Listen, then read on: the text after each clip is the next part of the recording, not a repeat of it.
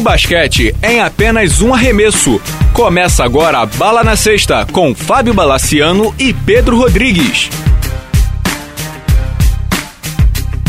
Bem, amigos do Bala na Sexta, estamos aqui com uma edição extraordinária do podcast. Dessa vez vamos falar de Alan Iverson, um dos melhores jogadores de todos os tempos. Philadelphia 76ers aposentou a camisa 3 dele e Pedro Rodrigues e eu, Fábio Balaciano, iremos falar um pouco sobre essa fera, Alan Iverson, um dos melhores jogadores de todos os tempos. Divirtam-se, acompanhem.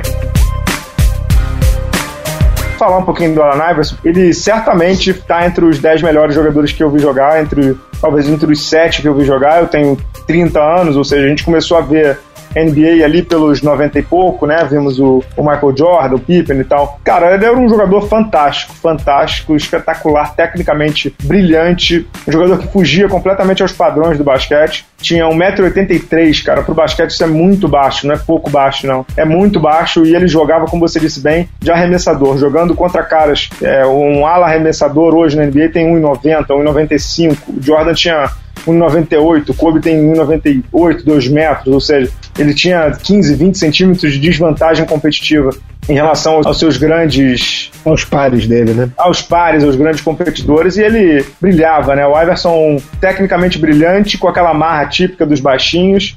é, não devia ser um jogador muito fácil, Larry Brown. Como você disse bem, teve a melhor fase com o Larry Brown, mas o Larry Brown deve ter. 90% dos cabelos brancos do Larry Brown devem ser por causa do Iverson. É, que tem aquele, aquela entrevista clássica de que ele teria faltado a um treino e ele dá aquela entrevista falando practice, practice, you mean about é. practice, ou seja, você vai falar comigo sobre treino e tal. Meio Romário, né? Era, lembrava um pouco do Romário no sentido de ser baixinho, marrento, e dentro de quadra ele resolvia fácil, fácil, fácil. É... Foi certamente um dos jogadores melhores que eu vi jogar.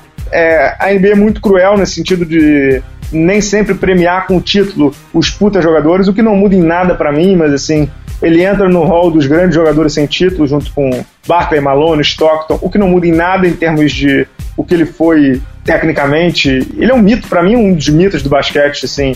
Ele, ele, a minha geração, acho que a tua também, também é, faz parte dessa geração, é uma geração que foi muito influenciada pelos crossovers do Allen Iverson, né? É, quem nunca, pô, eu jogava basquete no colégio, tentava alucinadamente fazer aquilo, e eu achava o máximo quando eu conseguia driblar um, um marcador meu fazendo um crossover. Óbvio que com um décimo da velocidade de mãos do Iverson, e nem sempre matando a bola como ele matava, mas assim, era o máximo quando a gente conseguia fazer as coisas igual ao Iverson. E como a gente que é baixo não consegue enterrar como o Michael Jordan enterrava, fazer o que o Iverson fazia, ao menos tentar, era fácil, porque era o crossover e a bandeja, né? O Iverson não enterrava muito, então é um cara que influenciou muitas gerações. Ele é um ídolo na Filadélfia, eu tive na Filadélfia em 2001 e era uma, era uma reverência, o cara que chegava a ser, assim, assustador, absurda, ele muito é carismático. Uma é uma cidade que é completamente apaixonada pelos Sixers, tem completamente adoração ao cara, né? O, o Sixers voltou a ter relevância por causa dele. Isso. E o que é interessante é que o,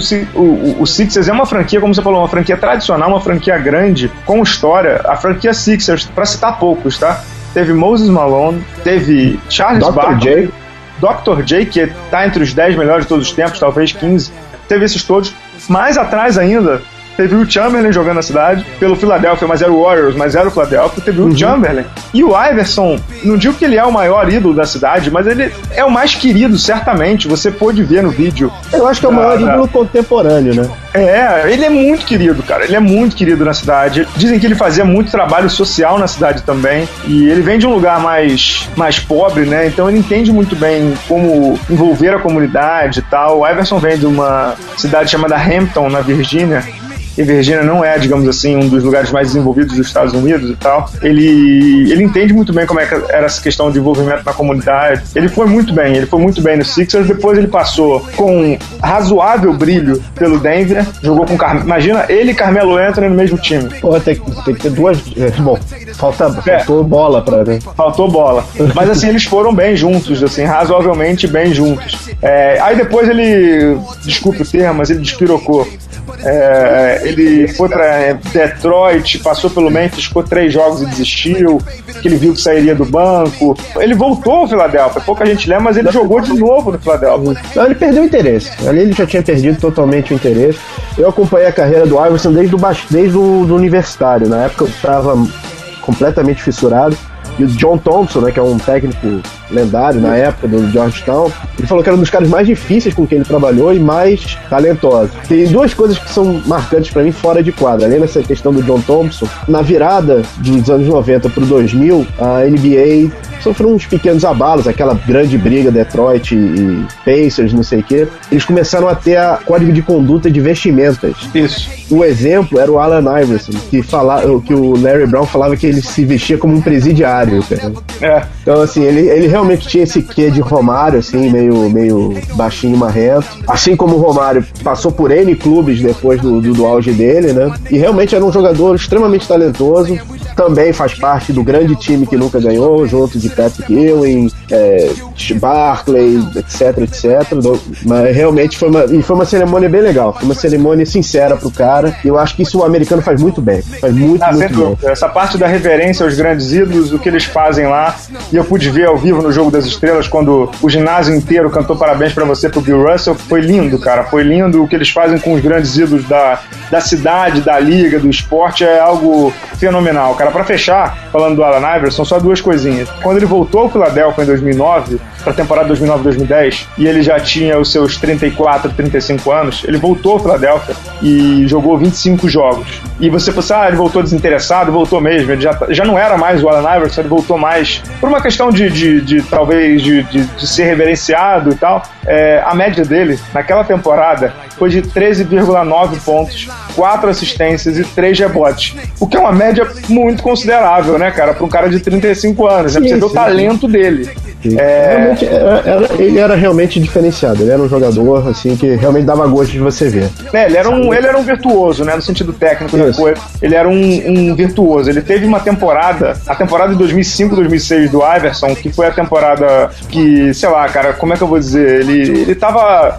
Ele, eu acho que foi nessa temporada que o, o Philadelphia decidiu trocá-lo, porque ele, assim, ele decididamente ele não ouvia ninguém. O técnico era o Maurice Chicks e o, o Chicks estava louco com o Iverson. Ele tava muito louco, porque o Iverson não passava a bola, o Iverson não fazia nada. No final da temporada, o Tix quase pediu demissão, a, a franquia conseguiu segurá-lo e assim, mas o Iverson não tocava bola para ninguém. Tudo bem que o time do, do, do Philadelphia naquela temporada, eu me lembro bem, era muito fraco, era muito mais fraco do que a gente pode imaginar, cara. O time tinha Michael Bradley, tipo, Willie Green, Steven Hunter, tava começando lá o Andrei Gudalo, então não fazia muito sentido. O Kevin Noller era um time muito fraco. Naquela temporada o Everson teve inacreditáveis 33 pontos de média, cara.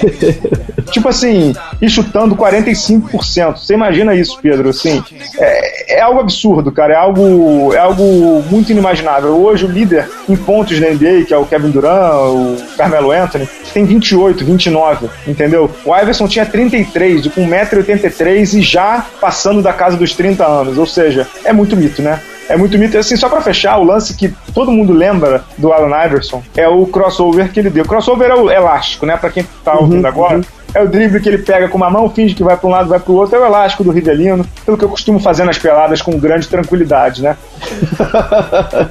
ele, ele deu um crossover no Michael Jordan, no ano de calouro dele. E tem um vídeo muito interessante que são o, o Dwayne Wade comentando sobre o, o crossover e tal, e o Iverson comentando sobre o crossover. E o Iverson e aí, pra gente fechar o programa em altíssimo estilo, o Iverson fala: Eu comentei com os meus amigos, a primeira vez que eu fosse jogar com aquele cara lá, aquele cara lá era o Michael Jordan. Uhum. A primeira vez que eu fosse jogar contra o melhor, eu vou dar um crossover nele.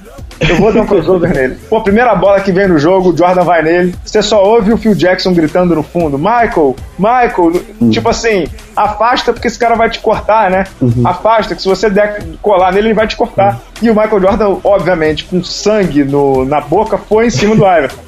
E o Iverson deu dois crossover no Jordan, não deu um só, ele deu dois crossover, um pro lado de esquerdo e o outro pro lado direito, aí sim para arremessar. E o Iverson conta assim: pô, eu dei o melhor drible da minha vida e o cara quase botou a mão na bola. ele, ele deu o drible e ainda conseguiu o arremesso. Em, o Jordan torto, ele ainda dá o um arremesso em cima dele. É, realmente não é tem como, como melhorar depois dessa, cara. É Bom, isso, Fábio, é isso. Pra gente fechar em bom nível, viu?